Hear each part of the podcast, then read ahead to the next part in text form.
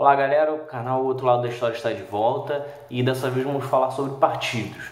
Você muito provavelmente simpatiza com algum ou detesta um outro, é, mas poucas pessoas sabem né, a origem de cada grupo político, é, quais, são, quais eram os objetivos quando eles foram criados né, e para que lado, como é que eles estão. Então, para você entender um pouco mais sobre isso, é, preparamos esse vídeo. Então, se inscreve no canal, curte e acompanhem aí o que vamos falar sobre isso. É Pilatos lá na Bíblia quem nos diz. E também faleceu por ter pescoço o infeliz autor da guilhotina de Paris. Então, o Brasil hoje ele tem 35 partidos registrados no TSE. Ou seja, foram 35 grupos políticos diferentes é, disputando é, as últimas eleições, seja pelo menos para um cargo de deputado ou fazendo coligações é, nas disputas é, majoritárias. É, ou seja, são 35 grupos. Seja, o Brasil vai muito mais além do que essa simples divisão de direita e esquerda. Só que nem tudo foi assim. O Brasil já teve diversas legislações e, e mais especificamente no período da ditadura, houve uma transformação tremenda, é, reduzindo apenas duas opções na época, ou você tinha a Arena, que era apoiava o regime, ou o MDB, que seria o único partido de oposição na época. Com o processo de abertura política é, em 1980, surgiu o pluripartidarismo. É, e nessa leva nasceram o PT, o PDS, o PTB, o PDT, entre outros. Desse você obviamente conhece o PT, que foi, surgiu é, através de líderes sindicais e setores da Igreja Católica. É, tivemos o PDS, que recebeu membros da, da, antiga Arena e que depois acabou se dividindo em vários partidos, entre eles está o DEM. É, tivemos o PTB, que tinha como objetivo é, resgatar a história de Vargas, ser um, ter um viés trabalhista. É, temos o PDT, que teve como líder é, Leonel Brizola. É, além, obviamente, do PMDB, que, é, que continua o processo que inicialmente era do, do MDB é, e que hoje né, voltou, né, o partido voltou a se chamar MDB novamente.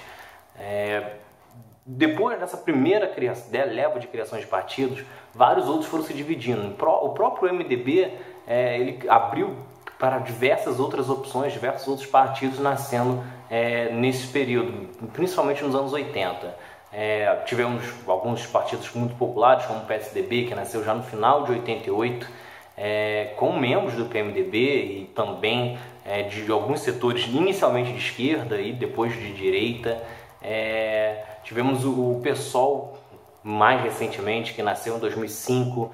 É, ele surgiu basicamente é, com, com pessoas que estavam insatisfeitas com o que o PT estava fazendo no início do governo, principalmente no período dos, dos escândalos do mensalão ou até mesmo da aproximação dos partidos de centro boa parte desses políticos decidiram sair e aí criaram o PSOL. Falando do PSOL, temos também o exemplo da Marina, que também já pertenceu ao PT e hoje ela decidiu fazer o seu próprio partido, né, fundando a, a rede, que inclusive já disputando essa última eleição. É, também um, um pouco mais recente, mais velho do que o PSOL, mas ainda mais novo do que o PT, do que o PSDB, é, nós temos o PSL, que é o partido do atual presidente Jair Bolsonaro. Embora ele seja ficado conhecido há pouco tempo, o PSL na verdade ele foi fundado em 1994. O Partido Social Liberal ele sempre foi um nanico no Congresso, teve no máximo é, sempre um deputado é, no Congresso brasileiro. E agora, tá, através dessa última eleição, é que ele enfim conseguiu um destaque maior, transformando até na segunda bancada. Tivemos o caso do DEM, que já falamos aqui, que ele surgiu é, da Arena e que por muito tempo ele ainda foi conhecido como PFL.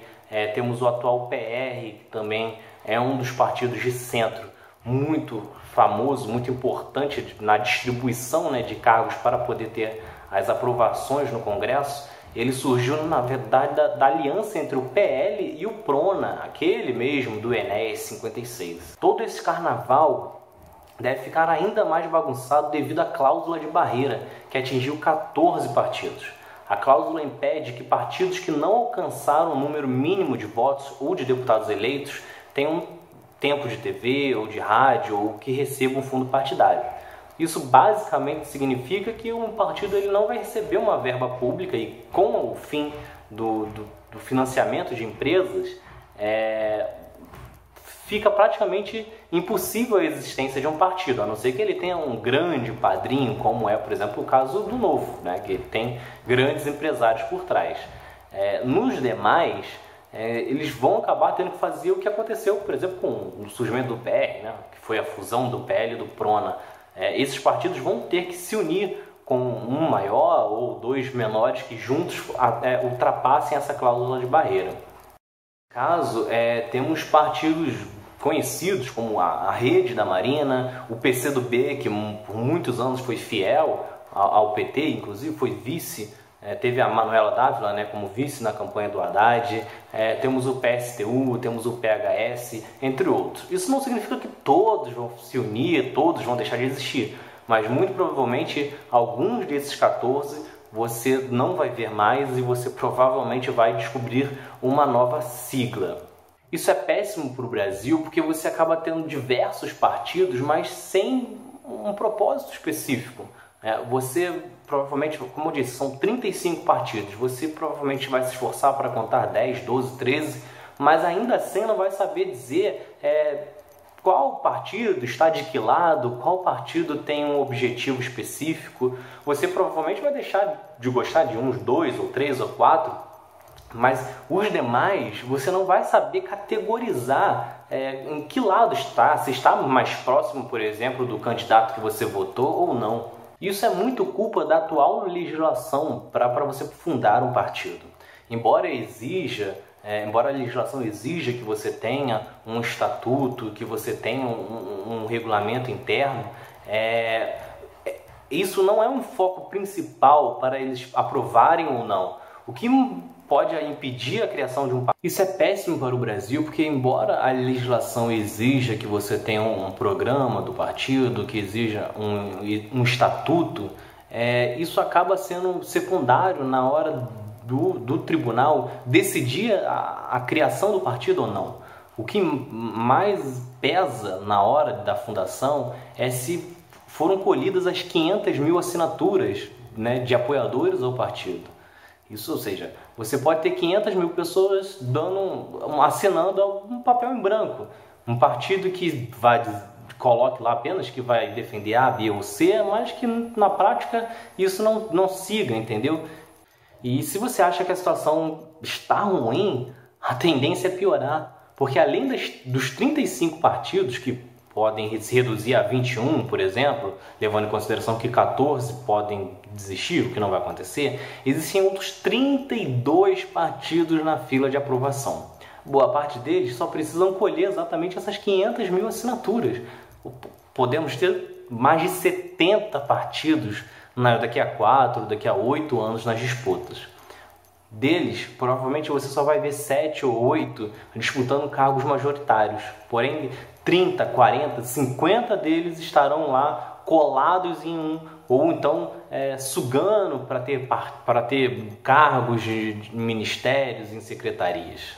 Isso é totalmente surreal porque não existem 60, 70 pensamentos totalmente diferentes de como se fazer política. É, pode ser que em algum aspecto ou outro um grupo seja favorável a isso ou contra aquilo, mas isso, essas divisões podem ocorrer dentro dos próprios partidos. No próprio PT, no PMDB, no PSDB, todos os partidos grandes, lá dentro existem subdivisões. Né? Um, partido, um, um grupo que é mais à, à, esquerda, um grupo que é muito, né, muito mais ao centro, enfim, diversas divisões dentro dos partidos que não precisam criar um partido totalmente diferente. Isso fica claro que a finalidade de se criar um partido novo no, no Brasil não é por ideologia, e sim apenas uma forma de você é, lutar por mais vagas, lutar por mais cargos, é, exigir mais, pedir mais a quem estiver no governo. Então é isso. Se você gostou, se inscreva no canal, curte, ativa as notificações, porque mais para frente vamos falar um pouco mais sobre como funciona a política brasileira.